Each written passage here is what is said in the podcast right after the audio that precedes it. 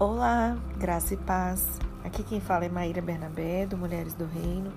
Vamos continuar o nosso estudo do livro do pastor Gustavo Bessa, Extraordinário, O Poder do Comum. Peço que não reparem minha voz, hoje eu estou um pouquinho rouca, mas dá pra gente fazer o nosso estudo normalmente. Vamos lá? A gente vai finalizar o primeiro capítulo, né? Que fala do, do risco comum, né? O comum. A gente está estudando sobre o comum. E vamos falar agora do risco do comum. Existe um perigo. Assim como corremos o risco de morrer de fome, entre aspas, se a gente tentar se alimentar apenas das experiências extraordinárias que a gente falou ontem, a gente corre o risco de, entre aspas, morrer de fome se nós esperarmos que as práticas ordinárias nos sustentem. Os fariseus que viveram durante o período do segundo templo, eles estavam morrendo de fome porque eles supunham que as práticas ordinárias eram suficientes para alimentar a vida. E porque haviam perdido a lembrança do ordinário, do extraordinário, desculpa, a recordação do encontro com Deus, as orações, os jejuns, as leituras da Escritura, as ofertas generosas, as festas e tudo mais, tornou-se um fim em si mesmo. E eles oravam não porque se lembravam do encontro com Deus, mas para cumprir uma rotina de oração. Né? Então é, é, muito sério, é um risco muito grande é, esse tipo de, de conduta. Eles jejuavam não porque se recordavam das experiências extraordinárias com o Senhor, mas para cumprir a disciplina do jejum. As práticas comuns se tornaram comuns, automáticas, mecânicas, voltadas para elas mesmas e não para o Deus que havia se encontrado com eles no Monte Sinai. Talvez seja a sua situação hoje. Talvez você cumpra as suas disciplinas espirituais de maneira automática, mecânica. Isso tornou um fim em si mesmo e não para Deus, esse Deus que nos encontrou um dia. E em outros casos, as práticas comuns se tornaram uma vitrine para as outras pessoas verem e admirarem. Ah, os holofotes! Assim, os fariseus eles davam esmolas por causa deles mesmos, para que as outras pessoas os aplaudissem, para que vissem o que eles estavam fazendo. Eles oravam por causa deles mesmos, para que outras pessoas os admirassem. E comentando sobre a atitude dos fariseus, Lá em Mateus 6, no verso 5, Jesus afirmou que eles gostam de ficar orando em pé nas sinagogas e nas esquinas, a fim, de serem vistos pelos outros. Examine, pois, o seu coração. Peça ao Senhor, Senhor, vê se há em mim algum caminho mau, som do meu coração, para ver se aquilo que você faz, qual a motivação de você fazer o que você faz.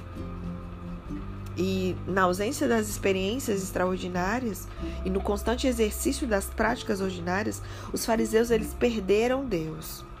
E por não se lembrarem de Deus, tornaram-se eles mesmos, ainda que inconscientemente, como que deuses para outras pessoas. E nós vemos isso muito comum hoje em dia, pessoas endeusadas. Então vai para um outro extremo, né? Então no início era uma desonra e de repente eu aprendo sobre honra, eu reconheço a unção de Deus sobre a vida de um homem ou uma mulher de Deus, sobre o nosso pastor, sobre nossos líderes, nossas pastoras. E aí eu simplesmente endeuso essas pessoas. Ao invés de simplesmente honrar conforme as escrituras nos diz, a gente vai para um outro, mesmo que inconscientemente, sabe? E aí eles se tornam deuses, ou às vezes você mesmo, dependendo da posição de destaque que você ocupar. Você corre um sério risco se você não cuidar do seu coração, de você virar Deus, Deus para outras pessoas. Todos nós corremos o risco de nos tornarmos também como os fariseus.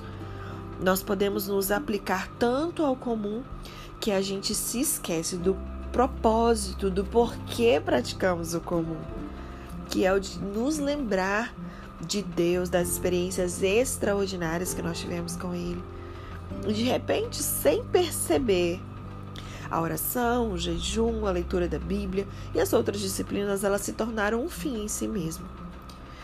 E Gustavo diz assim que quando ele voltou para o Senhor, ele se dedicou a servi-lo com a mesma intensidade e força com que anteriormente servia o pecado. E eu falo que eu, eu fiz essa mesma oração, sabe? Na mesma proporção. No mesmo tanto que eu desonrei o nome do Senhor, quanto eu vivi em pecado, eu quero viver tão intensamente, tão assim, na mesma amplitude, no sentido contrário para a vida de Deus, para servi-lo, para glorificar o nome dele. E ele diz assim: Eu investia horas em oração, na leitura da Bíblia, em jejuns, em outras disciplinas espirituais. E aí, sem perceber, sutilmente eu fui me esquecendo de que eu fazia tudo aquilo por causa de Deus. Eu me tornei como um fariseu. Não fica achando, não, amado, que você está isento a isso, não, tá? Porque muitas vezes a gente lê os evangelhos, vê aquela postura dos fariseus, nossa, que absurdo, ele é fariseu. Nossa, e muitas vezes você está se tornando um e não está percebendo. E ele diz assim: Eu me orgulhava da minha vida devocional, no silêncio do meu coração, me achava melhor do que as outras pessoas. E eu vou me expor aqui para salvar a sua vida. Teve uma vez é, que eu estava conversando com meu marido, eu fiz um comentário, mas na hora que eu acabei o comentário que eu fiz, na mesma hora, é como se o Espírito Santo, assim, vupa, como se eu tivesse ficado nua no Éden, sabe? Eu senti uma vergonha, eu falei, meu Deus, que altivez é essa? Por que, que eu tô achando que eu posso ser melhor do que alguém? E eu me arrependi naquele momento, quando soberba começou a aparecer, eu falei, eita, peraí. Porque muitas das vezes a gente pode se orgulhar da nossa vida devocional, do nosso chamado, do, das nossas práticas espirituais cotidianas e achar que a gente é melhor que alguém, como, como se fôssemos alguma coisa. E ele disse assim: Eu somente não, entre aspas, não morri de fome, porque Deus misericordiosamente ele veio ao meu encontro numa noite. Era domingo, eu já estava deitado, queria dormir, mas não conseguia, porque eu estava preocupado com uma prova que eu teria na faculdade na manhã seguinte. E eu havia me recusado a estudar para a prova, porque eu considerava um absurdo alguém fazer alguma coisa, alguma outra coisa no domingo, se não ir à igreja ter comunhão com os irmãos, ler a Bíblia, orar, enfim, para mim o domingo era sagrado. E enquanto eu me debatia na cama, Deus veio ao meu encontro. E o Espírito Santo sussurrou no meu coração Gálatas 3:1. E ao abrir a Bíblia, eu fui levada a ler essas palavras colocando o meu próprio nome. E eu li assim: Ó oh, Gustavo insensato, quem o enfeitiçou? Não foi diante dos seus olhos que Jesus Cristo foi exposto como crucificado? Gostaria de saber apenas uma coisa: foi pela prática da lei que você recebeu o Espírito ou pela fé naquilo que ouviu? Será que você é tão insensato que, tendo começado pelo Espírito, quer agora se aperfeiçoar pelo esforço próprio? E aí Deus não poderia ter sido mais claro. Eu estava morrendo por ter perdido a lembrança do extraordinário, por ter me esquecido de que a prática do comum deve apontar para o Deus que veio ao meu encontro. Eu te aconselho a ler Gálatas 3:1, colocando o seu nome aí, para o Espírito Santo trazer clareza se há algum ajuste a ser feito nesse sentido na sua vida também. Amém? Vamos falar para finalizar esse capítulo extraordinário e o comum.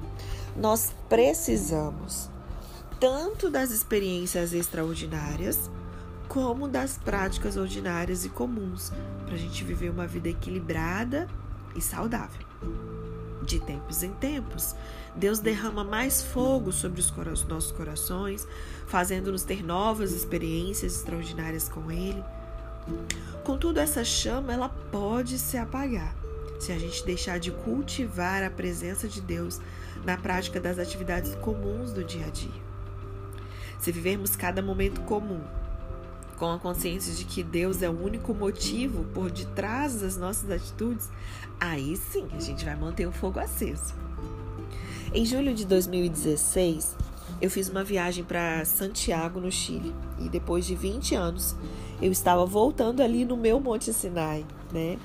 Ao lugar onde eu havia tido um encontro extraordinário com Deus. E dessa vez eu não estava só. A minha esposa e meus dois filhos estavam comigo. Eu andei pelas mesmas ruas, passei pelas mesmas praças e de longe eu vi o hotel onde Deus havia se encontrado comigo. E eu não estava esperando é, por experiências extraordinárias, ainda que os recursos para nossa viagem tenham chegado de maneira extraordinária. mas eu queria me lembrar do que havia acontecido no passado e agradecer a Deus por ter vindo à cidade ao meu encontro naquela noite. E eu confesso que andando por aquela cidade, me lembrando de Deus, eu também queria imprimir no coração dos meus filhos os princípios comuns que o salmista ensinou lá no Salmo 78, verso 3 e 4, que diz assim: O que ouvimos e aprendemos, o que os nossos pais nos contaram, não os esconderemos dos nossos filhos. Contaremos à próxima geração os louváveis feitos do Senhor, o seu poder e as maravilhas que ele fez. Uau, olha que salmo incrível! Que eu e você, você que tem filhos, então, pense sobre isso. Medite aí em Salmo 78, verso 3 e 4. Pegue outras versões, é, mastigue bastante esse alimento precioso aí e aplique ele com relação à sua descendência. Amém? Vamos iniciar o capítulo 2, que vai falar sobre amizade. Provérbios 17, verso 17 diz assim: Em todo tempo amo o amigo e na angústia se faz o irmão. Ai, deixa eu ver o nome dessa pessoa aqui, gente. Uma frase. É Dietrich Bonhoeffer.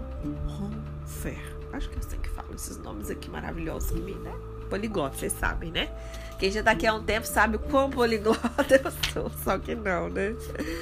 Bom, uma pessoa disse: facilmente nos esquecemos de que a comunhão entre irmãos cristãos é um dom da graça, um dom do reino de Deus que em qualquer tempo pode ser tirado de nós. Bom, faz 20 anos que eu caminho com Jesus. Em 1996 eu respondi aos convites irresistíveis de Deus. E aí eu me entreguei de corpo e alma ao Evangelho. Seis meses depois da minha rendição, eu entrei para o seminário. Eu entendi que Deus estava me chamando para servi-lo em tempo integral no ministério da palavra. Aleluia. E os meus pais concordaram com a minha decisão, desde que eu concluísse o curso de direito que eu fazia e fizesse o exame da OAB. Assim, durante dois anos, eu levei os dois cursos ao mesmo tempo. Fazia faculdade pela manhã e o seminário durante as noites. E foi um tempo assim difícil, mas eu consegui cumprir com os meus objetivos. Passei no exame da OAB e optei por viver do Evangelho no Ministério Tempo Integral. A minha decisão pelo Ministério da Palavra, ela era motivada por uma resposta ao amor de Deus por mim. eu posso escrever aqui embaixo, assinado Maíra a minha decisão também, né? Eu larguei a carreira, eu larguei o, o, mercado de trabalho para ser mãe, esposa e optar pelo ministério da palavra. E a minha motivação, minha, Maíra, é uma resposta a esse amor de Deus por mim. Vamos continuar. Ele diz assim: Eu sabia o que ele havia feito na minha vida. E depois de muitos anos de dúvidas, conflitos, angústias, tristezas e solidão, eu vivia uma paz inexplicável e eu queria gastar a minha vida anunciando a mensagem que havia me transformado. Eu não sei qual a sua situação da sua vida, qual a sua história, mas eu queria falar, pegar essa fala do Gustavo para falar um pouquinho sobre a minha e te incentivar também, para que você possa fazer essa boa escolha de gastar a sua vida anunciando a mensagem que te transformou ou que ainda vai te transformar. Eu não sei qual a sua situação, sua caminhada com Cristo. Se você está conhecendo Ele agora, se você o conheceu há muitos anos, mas parece que você nem conhece mais. Eu não sei qual a sua situação, mas que hoje isso possa te gerar uma. que dentro de você possa brotar uma motivação de responder a esse amor de Deus por você. Leia João 3,16 de uma maneira como você nunca leu. Entendendo e sentindo e vivendo esse amor de tal maneira. E que esse amor ele possa realmente transformar a sua vida. E quando a gente fala, por exemplo, eu também tenho esse mesmo chamado do ministério, tempo integral da palavra, mas pode ser que você não tenha. Pode ser que o seu chamado com o reino de Deus anunciando a palavra seja lá no seu trabalho. Talvez seja cuidando dos seus filhos. Talvez, sabe, seja servindo na igreja mesmo, no ministério a qual você serve, na sua igreja local não importa, mas que você decida hoje gastar a sua vida anunciando a mensagem que te transformou, sendo uma verdadeira carta viva onde quer que você vá. Amém? Deus te abençoe e até amanhã.